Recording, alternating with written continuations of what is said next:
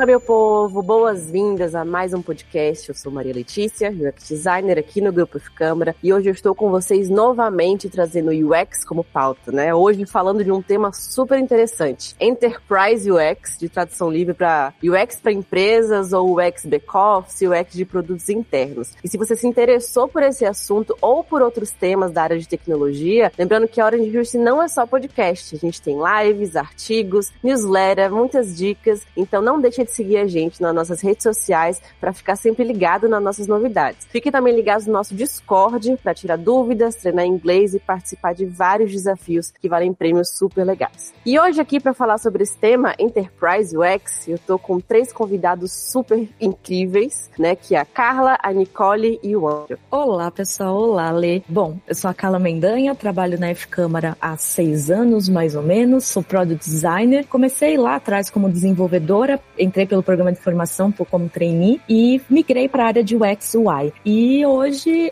já passei por vários clientes e até mesmo muito trabalho em back-office, então dentro da F-Câmara, dentro do próprio cliente, trabalhei também com essa parte do Enterprise UX. Olá pessoal, sou a Nicole, trabalho desde janeiro na F-Câmara, entrei no último programa de formação. É, e foi nesse exato momento que eu fiz a minha migração para a área de UX. Eu vim da área do design gráfico, trabalhei muito tempo com marketing digital também, tanto em produtos internos como externos. E aqui dentro da F-Câmara tenho atuado principalmente com produtos internos, então é bem interessante ver como esses dois universos também se conversam em alguns pontos. Bom, meu nome é André Rodrigo, como vocês provavelmente já me viram aqui em alguns podcasts e conteúdos da Orange Juice. Sou UX designer, né, aqui na Câmara e trabalho na Orange Juice atualmente. Então, vai ser bem interessante falar sobre esse tema. Bacana.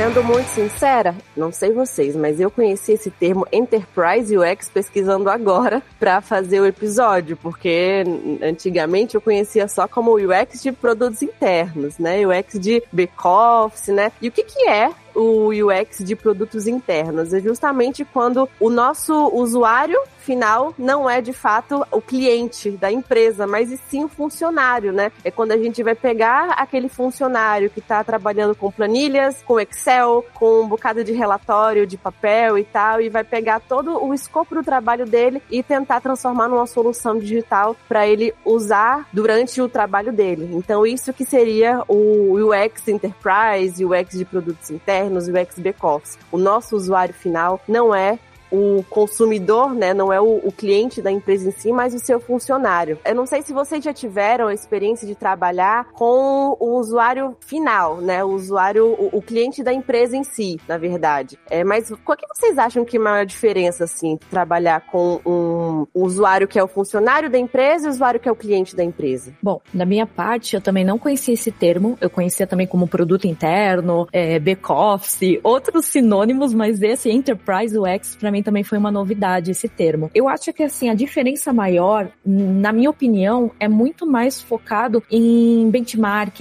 quando a gente vai procurar entender referências e tudo mais, porque às vezes é um produto muito específico daquela, daquele cliente e você não, não vê no mercado, porque as outras empresas não divulgam por ser uma coisa interna, dados sensíveis e tudo mais. Diferente de um aplicativo que vai, né, para o consumidor final, é bem aberto, né? Você consegue ver outras referências, você consegue entrar na loja do Google, da Apple e acessar outros aplicativos. Se for site, né, plataforma web, você consegue também ver outras referências. Então você consegue ter esse benchmark mais fácil. Agora, quando é um produto interno e é focado naqueles usuários, e normalmente a gente está falando muito ali dados muito sensíveis, financeiros e etc., é muito mais difícil. Você, ou você tem uma experiência anterior em outras empresas e traz essa experiência, ou você começa a aprender na hora que você está criando esse, esse novo discover, né? Então, é, para mim, é a maior diferença diferença que eu enxergo hoje. Você começa também a pensar mais fora da caixa, né? Que aí você pega, tá fazendo um, projetando um sistema que é para mexer com planilhas e aí você pega referência, sei lá, do Airbnb, do Tinder e do aplicativo do Burger King para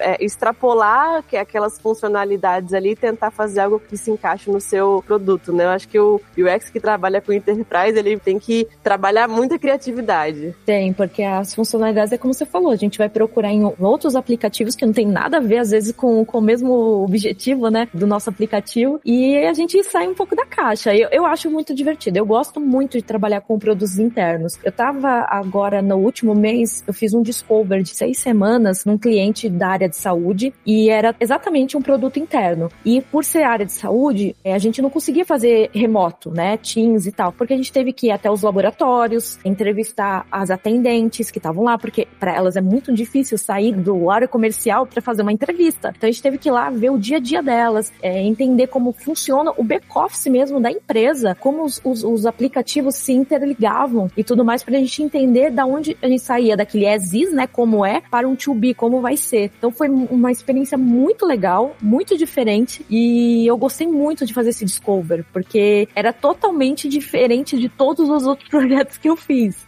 É, uma das coisas que eu também acho muito interessante sobre projetos internos é que o Discover nem sempre vai ter como solução um produto. Muitas vezes a gente vai chegar numa solução que é uma mudança de estrutura, de processo, de escopo de trabalho. E isso é muito rico também, porque quando a gente estuda o X, quase todo curso ensina que o produto final vai ser realmente um produto digital, um aplicativo, um sistema. E quando a gente passa para produtos internos, a gente vê que não é bem assim, que muitas vezes o problema está ali no processo estrutural mesmo da empresa ou daquele setor, do que não criar um novo produto para aquele problema. Verdade. E até a Nick trocou nesse assunto, a gente está fazendo agora, nesse momento, um Discover juntas, de papéis que tem aqui na F-Câmara. E no final, não vai sair, pelo que a gente já está mapeando, a gente está notando que não vai sair um produto digital e sim uma melhoria em processos, é, uma organização de demandas. Então vai sair um, um to be totalmente diferente do que a gente vê nos cursos, né? Agora que vocês tocaram nesse assunto, assim, de principalmente até implementação e melhoria de algumas features que tem dentro de projetos internos, eu vejo que é muito real mesmo, porque às vezes a gente não consegue mensurar o valor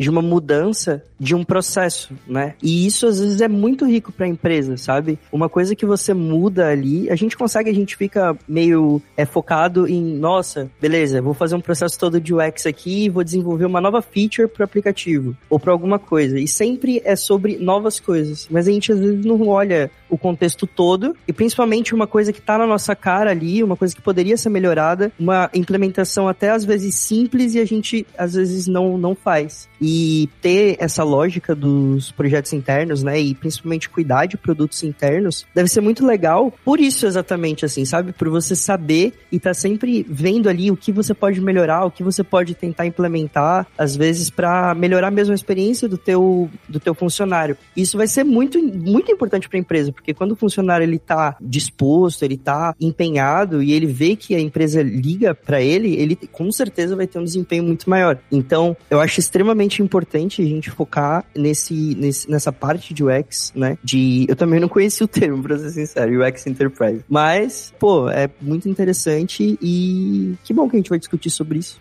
Ah, eu acho que tudo também é uma cadeia. Você melhora o processo interno e como consequência, você vai melhorar o serviço que você está oferecendo para o seu cliente, né? Acho que a parte de design de serviço fala muito disso, de você olhar para os processos, pensando também não só no usuário final, como também todo mundo que está nessa cadeia, né? Tem uma frase de Edward Deming, W. Edward Deming, que ele fala assim, que o sistema ruim sempre vai prejudicar, né, derrotar uma pessoa boa. E aí é justamente isso, né, que o, que o André falou. Poxa, às vezes a pessoa, isso eu vejo muito na prática, né? No, no cliente que eu atuo hoje, eu consigo ver isso acontecendo. Sistemas legados, né? Sistemas muito cheio de bugs, com fluxos confusos e muitos cliques para realizar uma ação simples. E aí uma pessoa que, poxa, tá há muitos anos trabalhando naquela empresa, que sabe tudo sobre o atendimento ao cliente, ou sobre o financeiro, ou sobre a área que ela trabalha, ela, ela tem uma expertise muito grande naquilo, mas ela sempre acaba tendo uma produtividade produtividade ruim ou não tão boa por conta do sistema, por conta de, de da ferramenta de trabalho dela que não está adequada. Então, é, acho que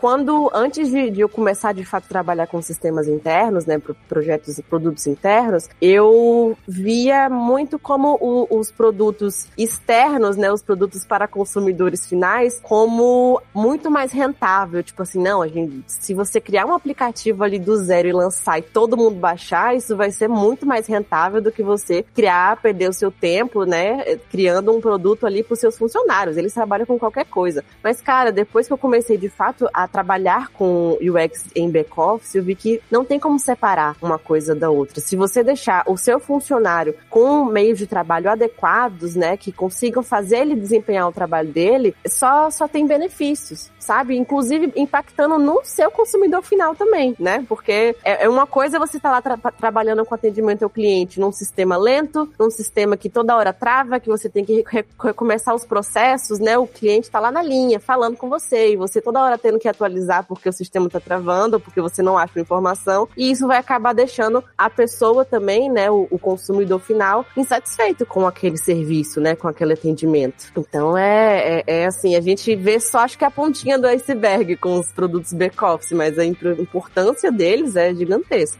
Exatamente. Nesse discovery que eu comentei da área de saúde, era para diminuir o tempo de atendimento em laboratórios. E a gente tá falando de um produto interno para atendente, né, de para ela fazer mais rápido. Só que isso vai respingar positivamente no cliente final daquele laboratório que vai lá fazer um exame de sangue, por exemplo, que ele vai ser atendido mais rápido, ele já vai direto para coleta, então ele não fica naquela sala de espera tanto tempo. Então isso é positivo para todo mundo. Não é só para a moça que está ali sentada ou o moço, né, que está ali sentado pegando as, as anotações daquele paciente, e sim para todos. Então a gente vê exatamente essa cadeia que vocês comentaram, né? É, tá atingindo o back-office, mas vai chegar no consumidor final também. Então isso é bem rico, né? E bem importante. Às vezes, como a Lê falou, às vezes a gente não coloca peso na, na pessoa que tá no back-office. Ah, ele trabalha com qualquer plataforma. Não é bem assim, porque vai reduzir vários gastos para a empresa também, né? Até mesmo questão de onboard. A gente sabe que as pessoas saem do emprego, se aposentam, tiram férias, vários motivos. E para fazer um onboard de uma pessoa pessoa nova, às vezes é tão trabalhoso, demora tanto, que você tendo um sistema muito mais intuitivo, com usabilidade, né, certa, faz com que esse onboard seja muito mais rápido. Então, são vários ganhos.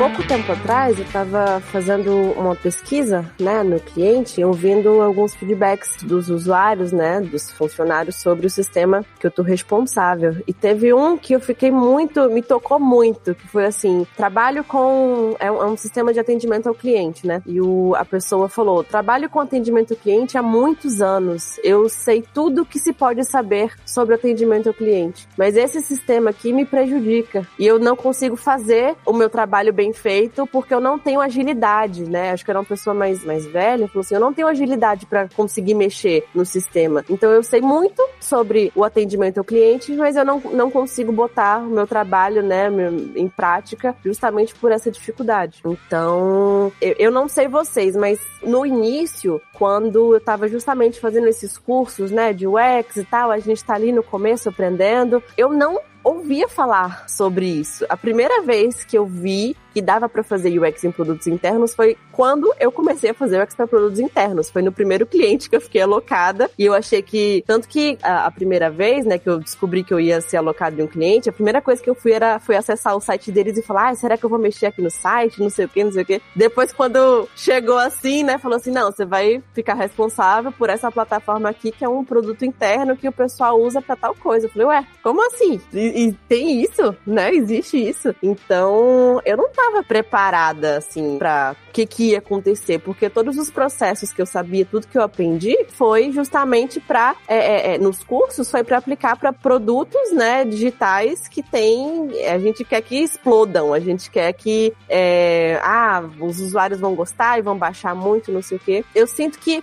os cursos que eu fiz, os estudos que eu tive não me prepararam. Eu aprendi muito mais na, na raça, assim, na prática. Até mesmo nos cursos, a gente acaba, às vezes tem a parte do back-office, mas a gente acaba ignorando e fazendo a parte só do aquele usuário final, né? E a gente acaba focando também muito em aplicativos de celular e muito pouco em web, né? No que pode ser usado num computador. E nesses sistemas internos, normalmente, não, não tudo, né? Óbvio, não vou generalizar, mas a grande maioria día é para computadores, porque a pessoa trabalha com um notebook, ou às vezes com duas telas. Então a gente sai de um cenário que é normalmente feito nos cursos, que é de celular para a, o desktop, né? E complementando a Carla, também a gente não aprende muita questão de sistemas, né? Porque dentro de quase toda empresa você vai ter sistemas que são parecidos com planilhas, que tem gráficos, e a gente vê muito pouco isso nos cursos também, né? E a gente vê a diferença que faz você projetar um sistema desse ou melhorar esse sistema pensando nos usuários internos, né? Às vezes você está ganhando ali uma hora do dia da pessoa que já vai fazer toda a diferença em todo o ciclo de trabalho. É uma frase que eu sempre vi no começo dos cursos que eu fiz, que é não reinvente a roda, descubra maneiras de fazer ela ter um desempenho melhor. E principalmente quando a gente vê essa questão de, como a Carla disse, né? A maior parte dos produtos internos, eles estão em ambiente desktop, né? Em ambiente para computador. Você pode até operar, né? alguns desses sistemas, se você for uma aplicação web, né? Que você pode utilizar o modo responsível no celular. Mas o principal ponto é que muitas das vezes nem web é, é realmente um aplicativo desenvolvido, né? Aí você vai entrar em questões mais técnicas, como VPN, segurança de dados. Dentro dessas partes é, é bem complicado, dentro desses, como a gente mesmo já falou aqui, essa questão de proteção de dados mesmo, né? Quando a gente está falando do produto interno da empresa. Mas eu acho também que, como a gente comentou, um dos pontos mais importantes é a lógica de melhorar de melhoria. É ter a ideia, entender que ali talvez tenha um problema e pensar numa solução para aquilo. E ter a iniciativa de fazer isso. Porque a partir do momento que a gente tem a iniciativa de melhorar os produtos internos, a gente, como a própria Nick falou, a gente tem uma cadeia muito grande de melhoria para toda a empresa. Por exemplo, a gente vai montar uma melhoria para tal coisa no nosso sistema. Uma pessoa vai ter uma produtividade diária ali de 15 minutos a mais. Nesses 15 minutos a mais que ela ganhou, a empresa vai ganhar, porque ela está ganhando tempo, ela pode fazer outras operações. Ou seja, e quando a gente tem como olhar de empresa essa essa mentalidade de estar tá sempre melhorando e estar tá sempre buscando melhorar os produtos internos, a gente vai ter uma melhoria contínua em toda a escala do produto. Então é realmente muito importante ter essa visão. E uma outra coisa também é que a gente acaba esquecendo dos outros impactos que é, simplesmente a uma solução digital vai ter em coisas que a gente nem imagina, sabe? Em, por exemplo, a gente tá tentando tirar o, as planilhas físicas, né? Os, os usuários, né, os, os, funcionários de usar a planilha física e ir para um sistema que consiga captar esses dados é, digitalmente. Quanto de papel que a gente vai economizar? É, ah, a gente está pensando em, sei lá, uma fazendo um, um sistema de back-office para uma indústria que faz carregamento. Tem caminhões que levam cargas de um canto para o outro. E aí a gente está produzindo uma solução que tenta otimizar as rotas né, desses caminhões, dessas cargas para é, fazer menos viagens durante né, o, o período. A gente está economizando combustível, tá, né, fazendo bem ao meio ambiente também. Então tem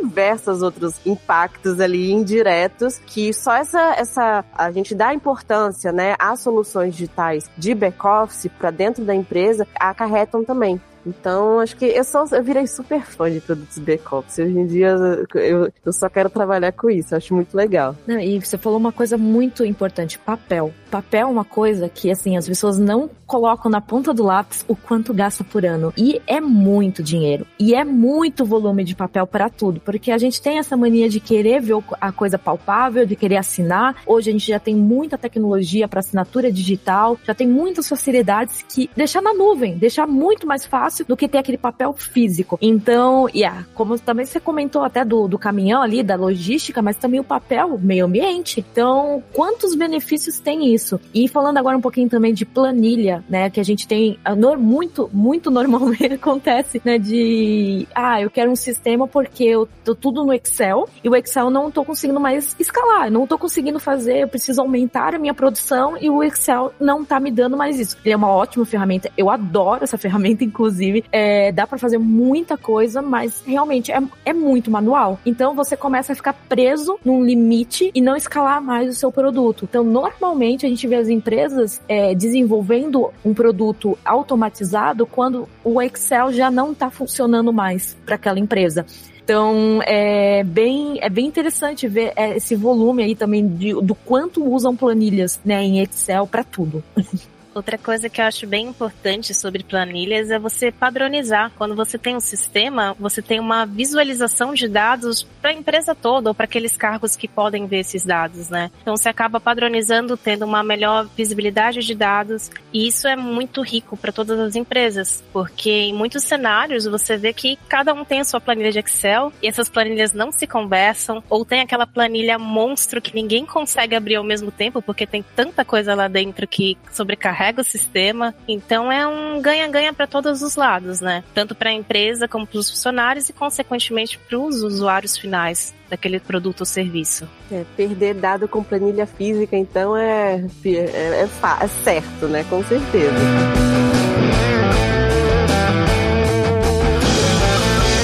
E aí, ainda entrando, né, puxando esse gancho aí do Excel que a Ká falou, a gente já trabalhou juntas, né, num, num produto que justamente tinha essa questão do pessoal querer sair do Excel para ir para uma plataforma digital. E a gente viu, né, na época, é, como eu posso dizer, uma resistência muito grande do pessoal, né, dos funcionários, porque eram pessoas ali que estavam há 10, 20, 30 anos, quiçá, na empresa, trabalhando da mesma forma, né? Obviamente que 30 anos atrás, é, não sei se já usavam Excel do jeito que usam, né, hoje, mas eles já estão acostumados aos seus processos ali daquela forma. E mesmo não sendo o mais eficiente possível, é a forma que eles conhecem, é a forma que eles estão acostumados, né? E muitas vezes é a forma que eles não querem abrir mão. Então, é mais pra Nick e pro Andrew, assim, vocês também já tiveram essa percepção da parte ruim, né, entre aspas, do produto back-office, que é justamente uma resistência maior do usuário em, em aceitar, né, em abrir a mente para a solução? Eu nunca tive essa experiência, mas já tive, mas agora, pensando, eu realmente acredito que isso pode acontecer com muita força, assim. Porque geralmente,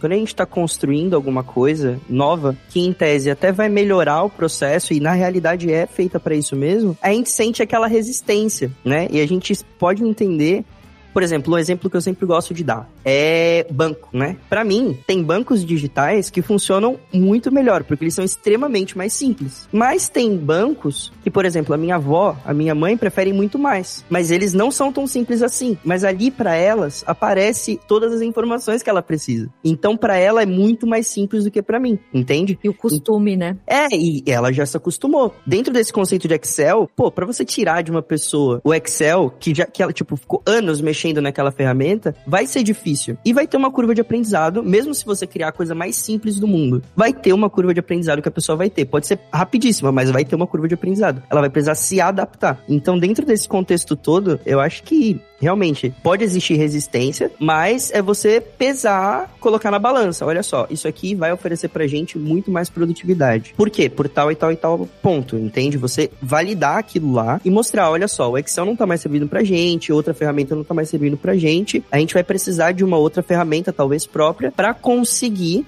chegar e escalar os nossos resultados. Então mostrar para o funcionário, mostrar para ele por que, que aquilo é mais, é mais viável, mais importante. E tendo essa visão toda, acho que fica mais fácil de tentar convencer, né? Então, é, realmente chegar ali, ó, não tô tentando atrapalhar o teu trabalho, tô tentando te ajudar. A gente fez todo um processo aqui e viu que isso realmente vai te ajudar. Tendo essa visão, acho que fica mais simples. Quando a gente coloca também o usuário muito próximo, né, do, do desenvolvimento do produto, ele vai se sentindo cada vez mais parte e, é, e vai quebrando essa resistência mais com eles. Mais seguro, né? Mais seguro, exato. É, tem muitos que acabam pedindo para você copiar o, o Excel no, no, no, aplicativo novo. Faz o Excel 2 aí pra é, mim. É, mas um Excel 2 automatizado. Então é muito, é muito isso, mas assim, é porque o ser humano, em forma geral, ele é resistente à mudança. Ele não gosta de mudar. Ele tem o um medo da novidade. Isso é normal da gente. Só que depois que muda, a gente se adapta muito rápido. É só parar pra pensar assim, um aplicativo que troca totalmente o layout, você vai xingar, você vai falar um monte de coisa que não gostou. Às vezes tá bom, mas você vai falar que não gostou, porque você estava acostumado com aquilo que era o anterior. Passa dois dias, você já se acostumou e nem lembra mais do anterior. Então é muito engraçado a nossa resistência com as coisas novas, mas ao mesmo tempo como a gente se adapta muito mais rápido com tudo, né? Claro, a gente também tem as pessoas que são mais idosas, vamos chamar assim, que tem um pouquinho mais de dificuldade por questão de geração. A geração dessas pessoas não mudava com tanta frequência como a nossa geração que muda tudo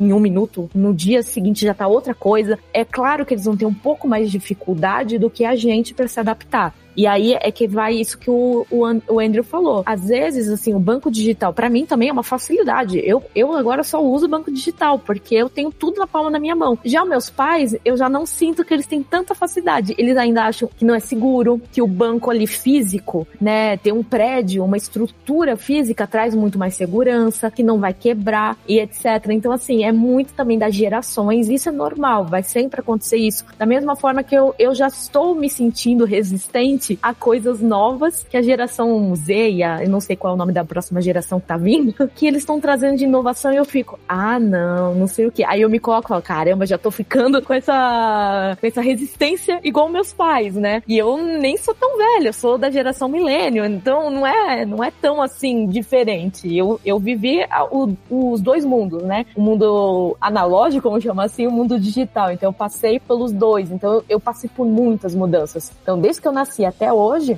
nossa, foi umas coisas assim radicais a mudança, né? Então eu lembro assim, na minha infância eu tava com vídeo cassete, não tinha nem computador. Hoje em dia a gente faz tudo pelo celular, na palma da nossa mão. Então olha, olha que diferença, né, de uma tão pouco tempo, né, em 30 anos, é muito pouco. Que o principal que você falou aí, Carlinha, é segurança. Acho que seja da, dos nossos pais quererem usar bancos mais tradicionais, né, porque eles confiam sejam o funcionário não querer abrir mão do Excel porque ele confia, né? Ele sabe que ali tá certo. Ele não, eu não sei se essa plataforma toda nova, aqui, toda bonitona, vai me dar os mesmos dados que eu tô tendo há, há 10, 15 anos fazendo o meu processo ali na mão, que eu sei que ali vai dar certo, né? Então acho que é, um, é, é uma questão muito de confiança, né? De, de confiar no que você já tem, né, no, no que está na sua zona de conforto, porque assim, o nosso usuário, enquanto UX de, de, de produtos nosso usuário não vai escolher usar nosso produto. Ele vai usar porque ele é obrigado,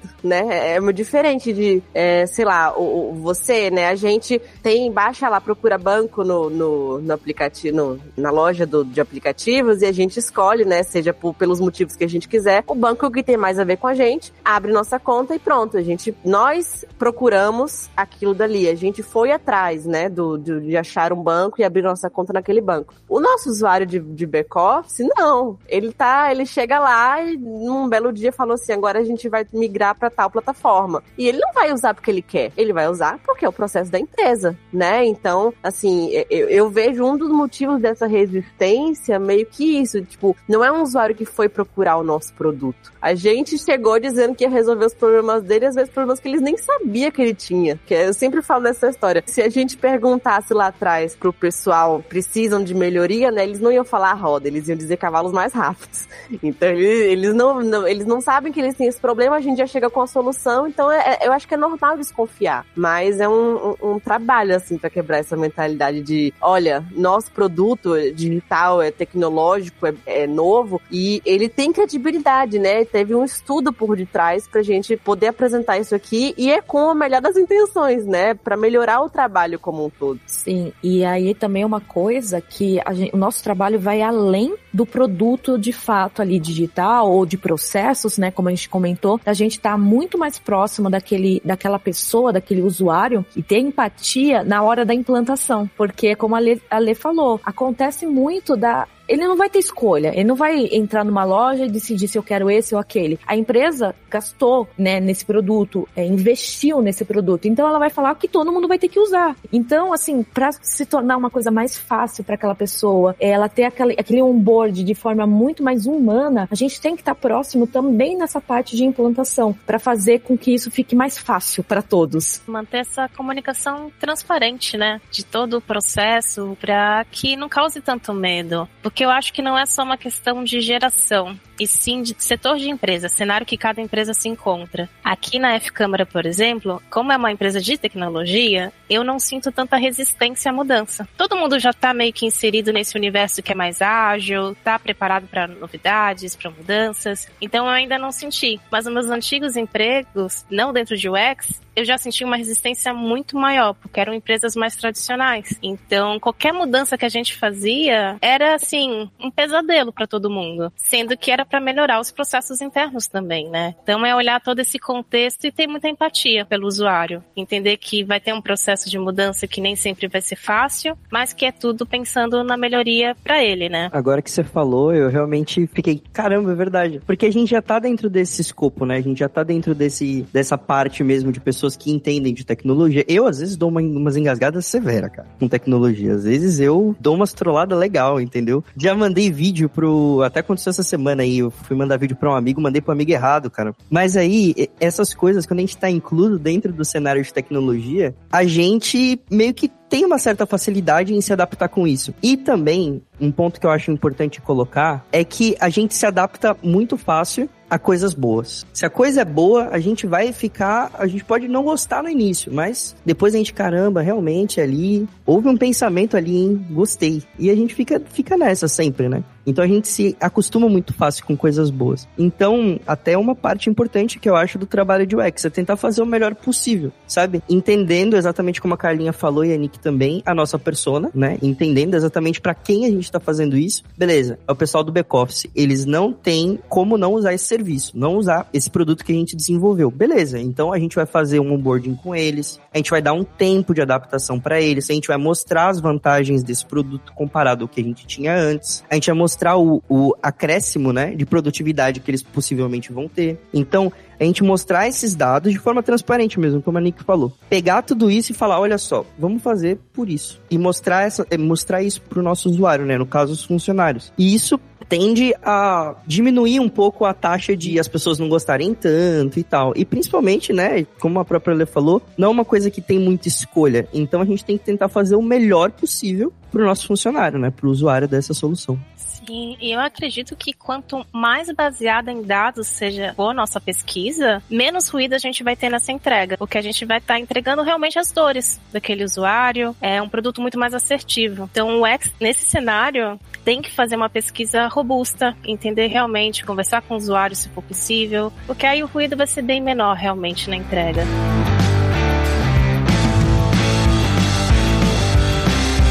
A gente falou muito dos desafios, né? Tanto da importância quanto de alguns desafios, mas se a gente parar para pensar, tem muitos benefícios também em um UX de produtos internos. Por exemplo, fazer pesquisa. Cara, fazer pesquisa em produtos internos é uma delícia, porque você tem ali um mundo de dados na sua frente, né? É muito mais, óbvio, né? Quase sempre é mais fácil você ter acesso ao seu usuário, né? Porque são pessoas que trabalham com você, que estão ali também dentro da empresa e querem colaborar, né? Estão ali para em benefício da, da, da, empresa. Então é fácil você chegar e, e pedir para ah é, deixa libera os usuários do sistema tal um, umas horinhas para eu acompanhar o atendimento. Então ah eu preciso fazer uma entrevista com o pessoal que usa tal sistema, né? Será que a gente consegue é, viabilizar? Então é, é, muito mais fácil você é, é tanto conversar com o seu usuário, né? Que está muito mais acessível do que num produto externo, por exemplo, que você tem que investir, né, em captação de, de usuário e recompensa e não sei o quê.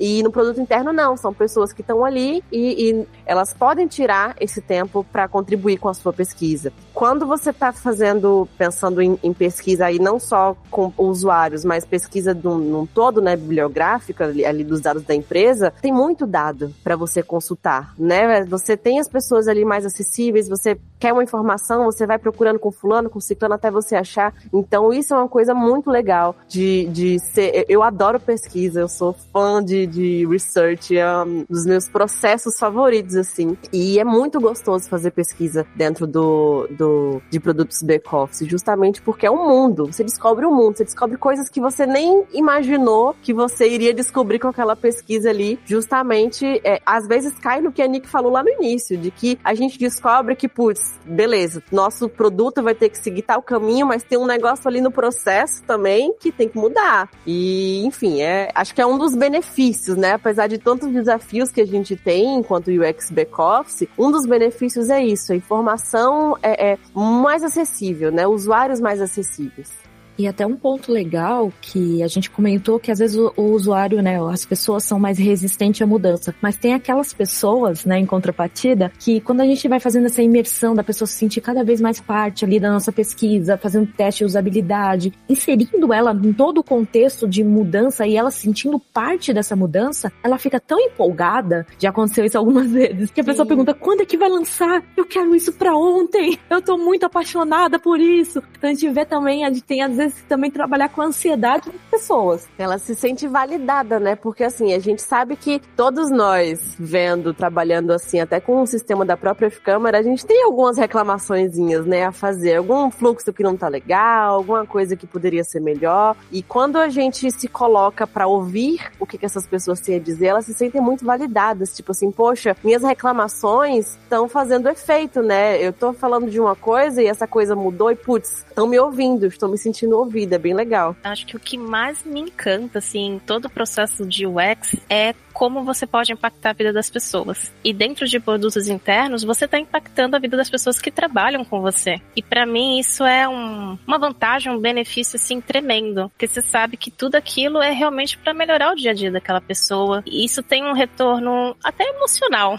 Assim, eu vejo o UX como algo muito é uma parte de tecnologia, é um processo estruturado, mas esse ganho emocional de saber que está impactando as pessoas, para mim é algo assim que me fez migrar de área, sabe? Esse impacto social. É, a gente passa oito horas, pelo menos oito horas, né? Algumas pessoas talvez até mais do dia trabalhando, então a gente tem realmente que trabalhar com alguma coisa que pelo menos faça o nosso trabalho ser um pouco mais leve, né? Mais fácil. A gente passa mais tempo com as pessoas do nosso trabalho, com o nosso trabalho, do que com a nossa família, se a gente parar pra pensar, né? Porque oito horas, como a Lê disse, às vezes até um pouco mais, a gente tá se dedicando ao trabalho. Então, tem que ser uma coisa prazerosa. Eu concordo com a Nick, de trazer esses benefícios, porque é para um todo, né? Porque se a gente tá fazendo uma solução mais viável, melhor ali para o nosso colega de trabalho, né? A gente sabe que isso vai chegar na gente também de uma forma positiva no final. Então, é muito bom a gente ser essa pessoa que está ajudando a transformar. Uma das coisas que eu sempre gosto de colocar, sempre que eu tenho oportunidade, é que dentro de UX a gente está trabalhando com ROI, que é retorno sobre investimento. E às vezes a gente fica muito bitolado no retorno financeiro. E como a Nick falou, eu acho que ela canetou aí, ela falou perfeitamente, a gente trabalhar com a experiência das pessoas e trabalhar com quanto elas gostam do que a gente está fazendo e como a gente impacta essas pessoas é assim muito bom. E se a gente for parar para pensar, quando uma pessoa se sente impactada, ela tende a preferir o que você está oferecendo a outras pessoas. E isso vai gerar um retorno financeiro muitas das vezes. Então, quando a gente. E se não for um retorno financeiro, vai ser um retorno de produtividade, que você vai provavelmente atender mais pessoas e vai gerar um retorno financeiro. Então, tem muito. Tem no muito final disso. financeiro, né? No final, é, no final é sempre, entendeu? Então a gente sempre tem que ter isso em mente, porque o profissional de UX, o profissional, o designer de experiência do usuário, o projetista da experiência do usuário, é uma profissão que ela é focada em literalmente aumentar faturamentos, aumentar a produtividade, aumentar as coisas, melhorar realmente porque a gente, como a própria Lê falou, e ela é pesquisa futebol clube 100%, né, velho? Porque ela é fã de pesquisa realmente. Quando a gente coloca uma pesquisa, a gente entende o que as pessoas estão pedindo e a gente, além disso, monta aquela solução, enxerga realmente que aquilo é uma pedida latente. A gente realmente precisa trabalhar naquilo. Monta uma solução para aquilo, a pessoa vê, caramba, me perguntaram isso aí há uns meses e eles mudaram isso aqui agora, caramba, não. Olha, eu participei. E as pessoas gostam de ser ouvidas, elas gostam de ser fazerem parte de alguma coisa. E o profissional de UX ele pode ajudar muito nisso. Então as empresas elas precisam ver, já estão vendo, né? A gente tem aí muitas vagas de UX, mas as, as empresas, principalmente as mais tradicionais, precisam ver que o profissional de experiência do usuário, ele é um profissional que é um dos que vai mais gerar retorno para ela. Porque se as pessoas preferem o teu produto ao da concorrência, você tá muito na frente. Foi até um exemplo que eu dei na, no último podcast, que foi do chocolate. Cara, chocolate é chocolate, mas você prefere, você tem um chocolate favorito, sabe? E por que que ele é o seu chocolate favorito? Não sei, mas ele é seu favorito, entendeu? Então você tem um, um preferido. Eu tenho um banco preferido, eu tenho um chocolate preferido, eu tenho um filme preferido. Por quê? É um filme, é um chocolate, é um banco. Pela experiência. é a mesma coisa, mas a experiência que eu tive foi diferente. E quem cuida da experiência dentro de produtos digitais? O UX designer. Então, isso é muito importante. Quanto mais a gente divulga essa mensagem, mais a gente consegue ter um resultado muito grande disso. E eu tenho certeza que nós somos alguns dos profissionais que mais ajudam nessa parte. E, assim, quando a gente pensa em produtos back-office, né, como é uma coisa interna, a gente pode até pensar que, ah, não precisa de tanto investimento ali, de, de porque, né, é só para tirar do Excel e trazer para a plataforma online, ou enfim. Mas isso que o André falou é muito importante, porque se a gente, a empresa vai gastar lá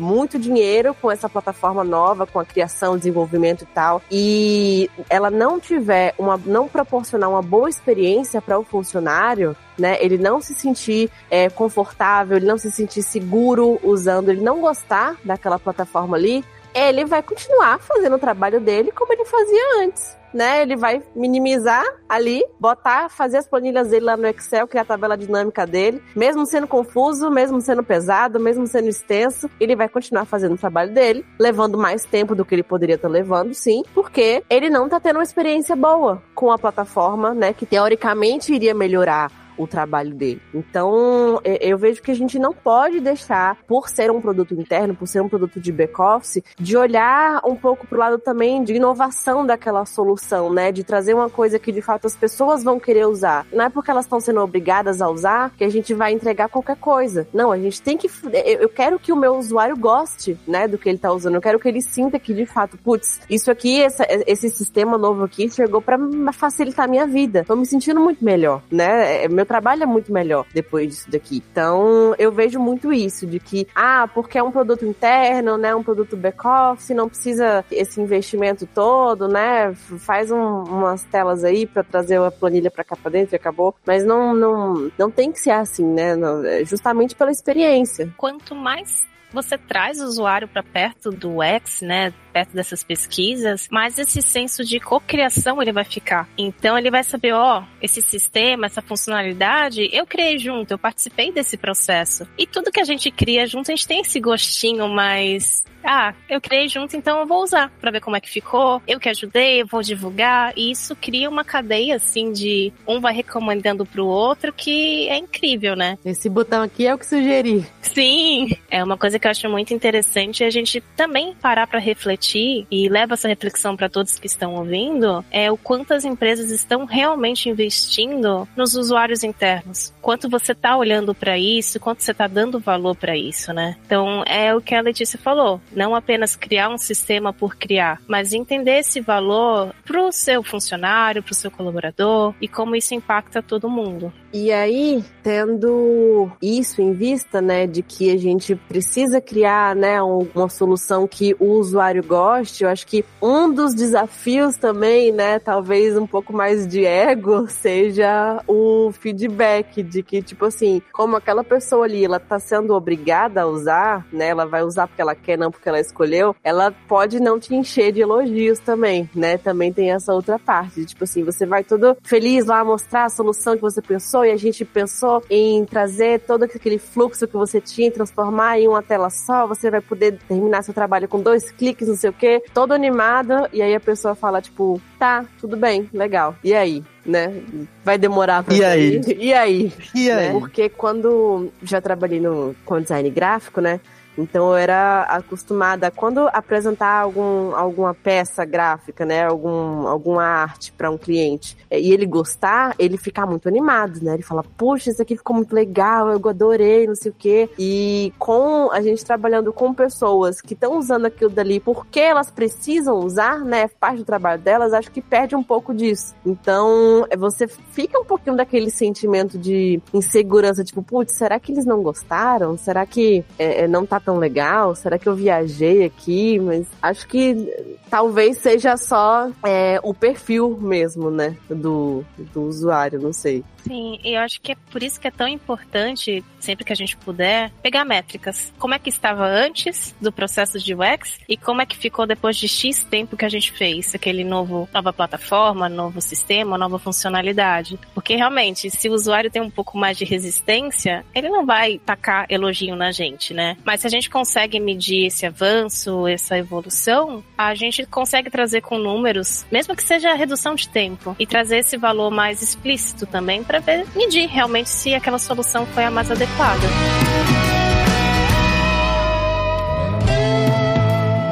E aí, trazendo mais uma, um desafio, né? Acho que é o meu maior desafio enquanto UX de produtos back-office. É aplicabilidade em portfólio. Porque a gente está pensando em produtos, né? Em soluções digitais que, como a gente já falou, tem dados sensíveis, né? Tem aquela proteção em relação à concorrência, né? Muitas vezes a empresa não disponibiliza, não quer disponibilizar justamente para ser um, um diferencial, né? Dela e não, não mostrar para outras empresas. Eu, eu só trabalhei até hoje com produtos de back-office. E o meu portfólio é vazio por conta disso, sendo muito honesta. O que tem lá é o projeto que eu fiz para entrar aqui na Câmara, que foi o meu primeiro projeto. De lá para cá eu não botei mais nada, porque eu só trabalhei em produtos back-office. Eu tenho, é, ainda é uma dificuldade muito grande minha. Eu queria ouvir vocês também em relação a isso. Eu também. A maioria dos projetos que eu trabalhei foram back-office, até mesmo dentro de clientes aqui da F-Câmara, foi do back-office do cliente, e eu não pude colocar no meu portfólio, porque eram dados sigilosos, eram dados sensíveis,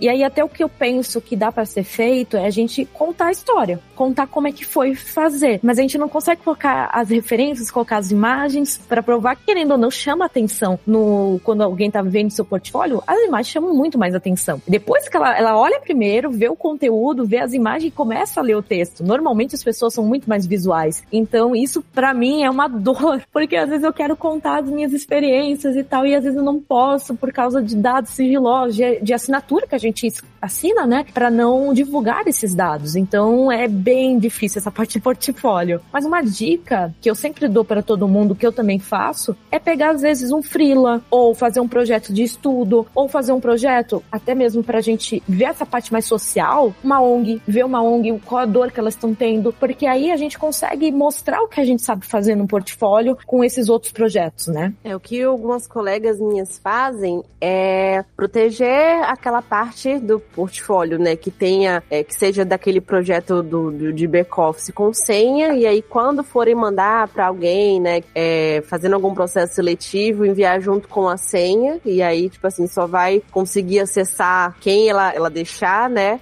Ou tem também algumas pessoas que trocam a tipografia, trocam as cores da tela ali, borram, né, os dados sensíveis, tentam deixar, tipo assim, tirar um pouco do, do identidade visual da empresa ou do produto pra é, mostrar meio que assim, mais o fluxo, mais a carinha, assim, os, o esqueleto do que de fato é, o produto pronto. Mas aí, assim, pensando no, no, no portfólio de somente UX, né, entre aspas, que não dá pra ser somente UX, mas isso aí até, até vai lá porque a gente tá explicando todo o processo e tal. Mas pensando numa pessoa que é mais focada em UI, né? Eu sei que o André gosta muito de UI. Pensando numa pessoa que é mais focada em UI, é mais difícil você fazer isso de ter que trocar a identidade visual, trocar as cores, trocar as fontes, porque às vezes faz sentido para ali, pro que tá, pro que você fez, né? Pro, pra pesquisa que você fez com aquilo que tá ali. Mas aí se você precisa trocar, já meio que perde um pouco o sentido, perde um pouco a, a razão. Enfim, é um, é, isso ainda é uma dor que eu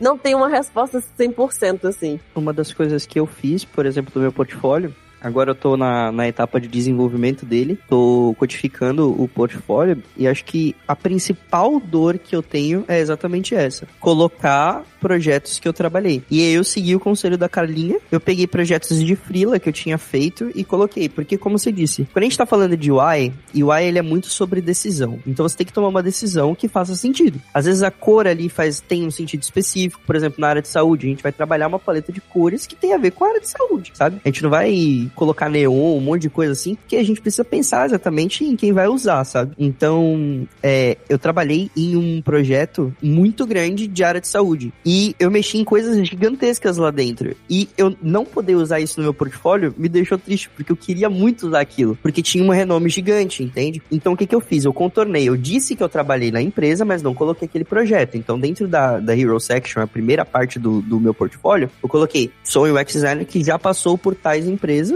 que já passou por tais clientes, para dizer, para dar aquele gatilho de autoridade. E dentro dos meus projetos, eu coloquei ali os projetos de freela. Então ali geralmente são landing pages, são websites completos. Também, o que que eu fiz? Eu tinha duas opções. Eu tinha ou colocar isso dentro do meu portfólio mesmo, criar um sistema de blog ali talvez para colocar o meu projeto, ou mandar pro Behance. A minha lógica foi, do Behance é quase uma rede social também para designers. Então eu coloquei dentro do Behance. Eu tenho duas chances de contactar pessoas para verem meus projetos. Então é muito isso assim, quando a gente tá tomando decisão, principalmente de design assim, de UI, né, de interface, é meio difícil você mexer no teu projeto, porque ele vai perder o sentido, sabe? A menos que você seja tipo muito criativo, aí você consegue mudar completamente, mas é difícil e principalmente o tempo que você vai gastar mudando isso, você pode fazer um projetinho para alguma ONG, como a própria Kalinha falou, tem um monte de desafios de propostas mesmo que você pode pegar e montar. Tem muita coisa que você pode fazer. Você pode trabalhar com nichos que já são é, interessantes para você fazer. Por exemplo, eu gosto de cinema, eu gosto de videogames, eu posso fazer um projeto sobre isso, sabe? Então tem como explorar outras formas. Eu acho super interessante, mas realmente os trabalhos que você fez dentro de back-office ou dentro de qualquer projeto interno que você não possa divulgar são muito complicados você não poder colocar no portfólio. É muito difícil. Dói, entendeu? Dói, dói bastante. Até porque normalmente esse esses são os projetos que a gente consegue mensurar o resultado, né? De a gente ver na prática, assim. Tipo assim, cara, a gente colocou aqui essa solução, essa solução digital e teve uma melhora. E a gente não pode falar, né? Ou não pode falar 100% todo o processo, né? Justamente para proteger dados. É, é difícil. Mas tem sempre essa possibilidade, né? Da gente tentar fazer algumas mudanças ali para de fato proteger, né? A privacidade do cliente, da empresa. Ou ir para a parte de estudos de caso, né? Que aí a gente perde por não ter resultados práticos, mas a gente consegue ser um pouco mais criativo, mostrar um pouco mais da nossa, da nossa linha de pensamento, né? Porque portfólio serve muito para isso, é muito mais para a pessoa recrutadora entender a sua linha de pensamento, como é que você faz os seus processos, né, de design em si, do que ver, por exemplo, se tá tudo estruturadinho ali, bonitinho, se, se os botões estão tudo no lugar. É muito mais sobre, sobre a,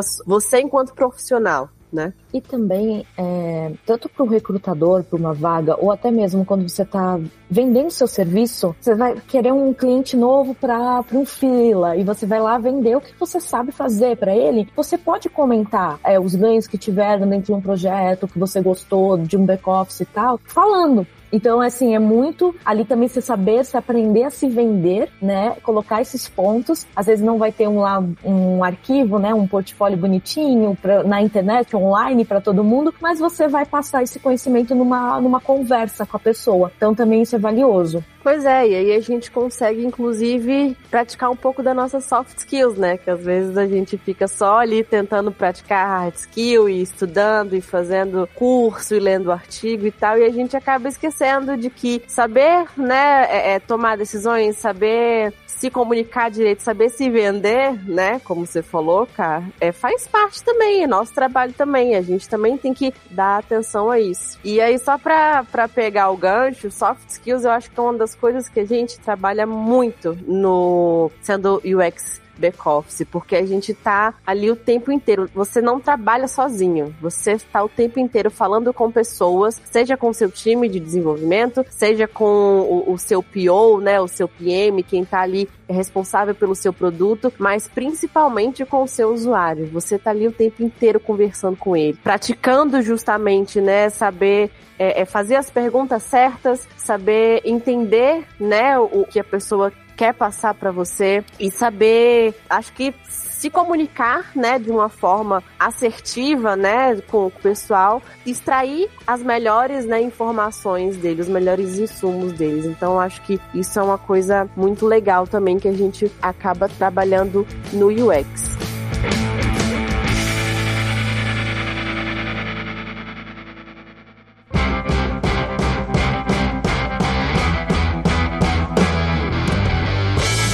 E aí, né, não sei se vocês perceberam, eu sou uma grandíssima fã do Enterprise UX, né? Essa palavra nova que a gente aprendeu hoje. Acho que, como todas as áreas, tem os seus benefícios, tem os seus prós, tem os seus contras, tem os seus desafios, né? Acho que uma coisa que eu sinto falta é a gente conversar mais sobre isso. Por isso que eu achei que esse episódio ia ser super legal, a gente falar um pouco mais, trazer essa percepção para pessoas talvez que estejam aí para começar um trabalho num, num produto back se estejam, né, inseguras, tipo, putz, e agora? Como é que eu vou aplicar as coisas que eu aprendi, né? Como é que eu vou fazer um benchmarking desse, desse sistema aqui que não, não, tem uma demanda super específica. Então, acho que a gente conversar um pouco mais, né, sobre eh, Enterprise UX ou produtos de back-office é muito, muito bacana pra gente trocar essas experiências, né, e ver que às vezes uma dor que você acha que você tá passando ali sozinho não é, né? Tem muita gente também passando por isso. E o nosso episódio está chegando ao fim. Eu queria abrir um espaço agora para os nossos convidados super especiais se despedirem, né? E queria agradecer muito a presença de vocês. É sempre um prazer recebê-los aqui, Carlinha, André, a Nick, né,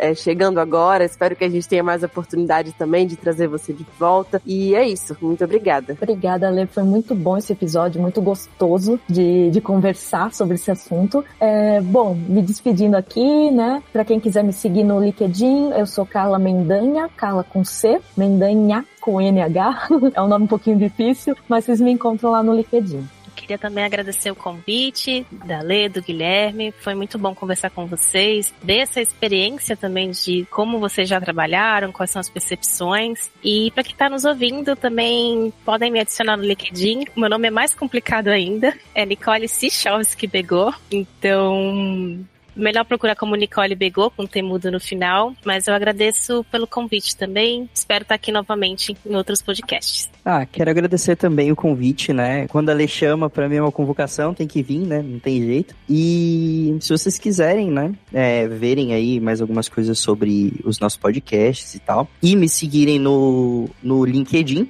é Andrew R. Moreira, né? É um. Acho que também é um nome complicado. Só nome difícil hoje, gente. Os participantes, só nome complicado, velho. Mas, Andrew R. Moreira, me adiciona lá no LinkedIn e a gente pode bater um papo. E podem ficar tranquilos que os links dos LinkedIns dos participantes, dos convidados de hoje, vai estar aqui na descrição do episódio. Então, não tem problema se você não pegou o sobrenome lindo e super difícil da Nick ou da Carlinha. Mas é, vai estar tudo aí descritinho. Queria agradecer muito a você que está nos ouvindo, nos acompanhando até aqui. Se você está conhecendo o podcast agora, dá uma conferida nos nossos outros episódios, porque a gente tem uns conteúdos super legais sobre o E outros assuntos também na área de tecnologia. E se você gostou desse episódio, dá um print, marca a gente no Insta e comenta o que você achou da nossa conversa. Tchau!